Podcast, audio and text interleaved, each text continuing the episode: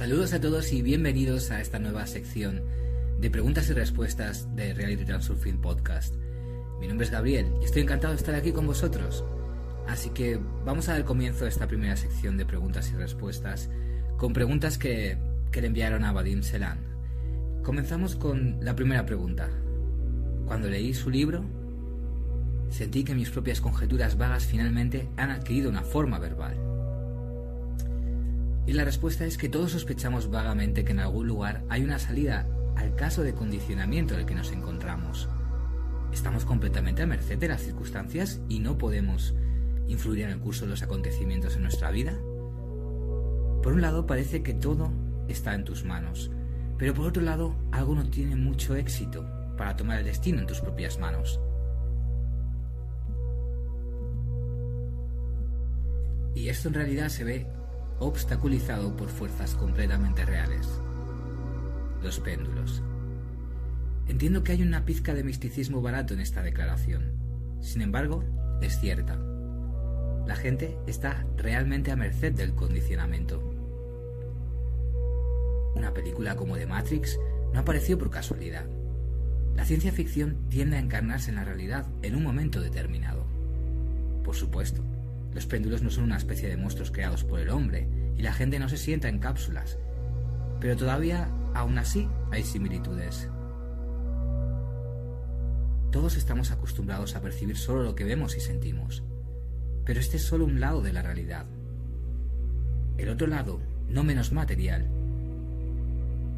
se encuentra el plano energético informativo. Y ahí están las llaves de las puertas que parecen inexpugnables.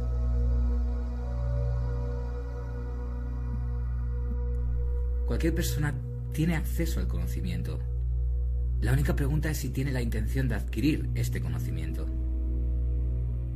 Tú mismo puedes recibir todos los conocimientos necesarios para la vida.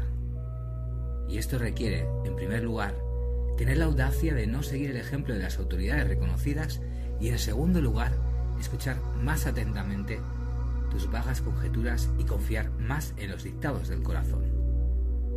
Esto significa vivir de acuerdo con tu credo. Y esto, créeme, es maravilloso. Y el transurfing te ayuda a aprender a vivir de acuerdo con tu credo.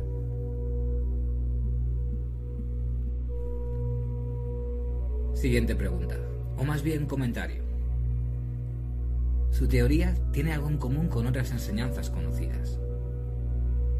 Y la respuesta es la siguiente. No se puede decir que esta sea mi teoría ya que yo no la inventé. Más precisamente, no inventé este conocimiento, sino que lo obtuve de donde provienen todos los descubrimientos, percepciones y conocimientos intuitivos. Este conocimiento no se inventa ni se crea de alguna manera artificial, simplemente es. ¿Dónde? A esto lo llamo el espacio de las variantes. Todos tienen acceso a este conocimiento, Diferentes personas en diferentes épocas interpretan este conocimiento de diferentes maneras, como resultado de lo cual nacen escuelas paralelas, que tienen áreas comunes y similitudes en algunos temas. No tiene sentido comparar diferentes enseñanzas. El significado tiene solo un resultado práctico, que viene dado por tal o cual enseñanza. El conocimiento esotérico apareció hace mucho tiempo y lo mismo puede decirse de varias interpretaciones de este conocimiento. Hubo y hay muchísimas interpretaciones. Cualquier enseñanza tiene su propio grano de verdad. Cualquier enseñanza es cerrada, autosuficiente y refleja un lado u otro de la realidad multifacética. Pero hay algunas características comunes en todas las enseñanzas, y esto de ninguna manera es accidental.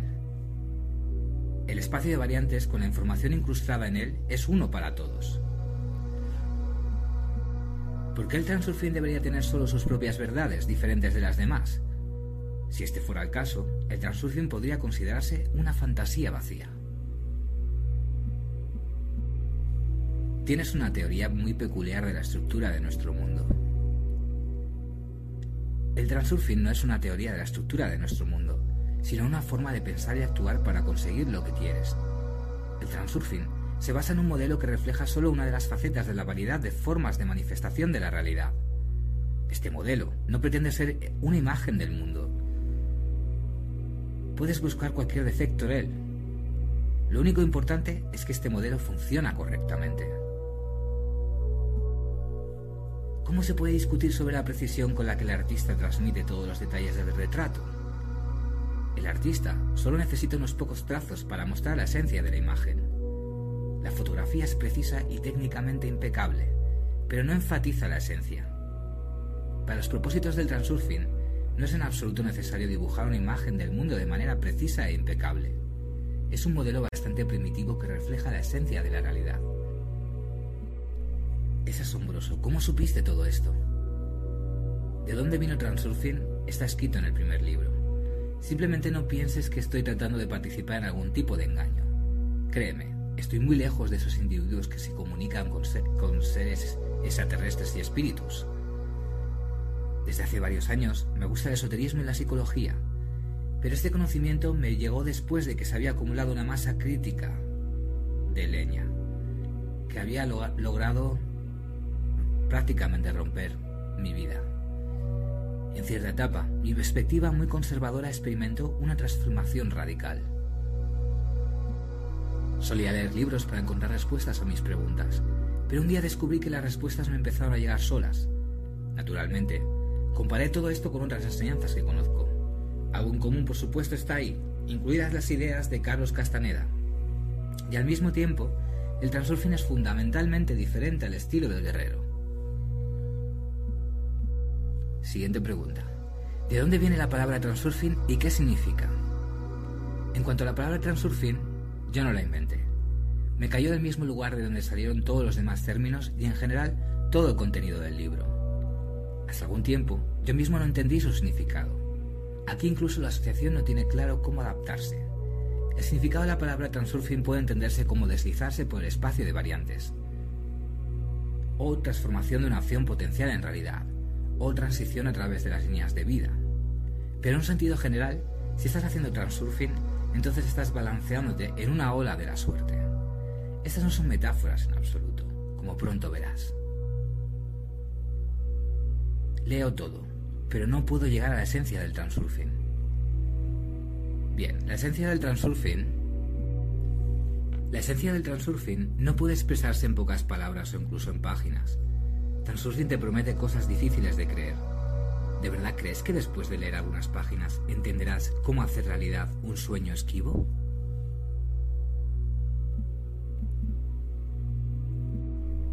Según la leyenda, el secreto de los alquimistas encaja en unas pocas palabras en una tablilla esmeralda. Entonces, ¿por qué se han escrito tantos libros sobre alquimia? Pues probablemente para entender estas pocas palabras. Teoría de los péndulos coincide con la teoría de Egregor. En primer lugar, el transurfing no es una teoría, sino una forma de pensar y actuar para conseguir lo que quieres. El modelo de estructura del mundo que se usa en transurfing solo puede llamarse una teoría con gran extensión. En segundo lugar, el concepto egregor no refleja todo el complejo de matices de la interacción humana con las entidades energéticas e informativas, el péndulo, en su esencia, es un egregor, pero esto no lo dice todo. Los péndulos desempeñan un papel inconmensurablemente mayor en la vida humana de lo que comúnmente se cree. ¿Por qué los péndulos no interfieren con el transurfing? ¿Por qué decidiste que no están haciendo nada con esto? Puede que no sienta resistencia, pero yo la siento en toda su extensión. Después de todo, el transurfing también es un péndulo. Hasta que se fortalezca, otros péndulos harán todo lo posible para hacer la vida más difícil. Y lo hacen. Las cosas nuevas siempre se abren camino con dificultad. Y el transurfing no es una excepción aquí. No asuma simplemente que los péndulos son entidades animadas capaces de realizar una intención consciente. Los péndulos no son capaces de concebir algo y llevar a cabo sus planes. Es solo que la naturaleza del mundo de la información energética es tal que en algún lugar las montañas crecen y en algún lugar aparecen barrancos y abismos debido a procesos naturales. Si el péndulo no se puede derrotar, entonces, ¿de qué sirve luchar contra él? Es cierto que no tiene sentido luchar contra los péndulos. ¿Llamé a la lucha contra ellos?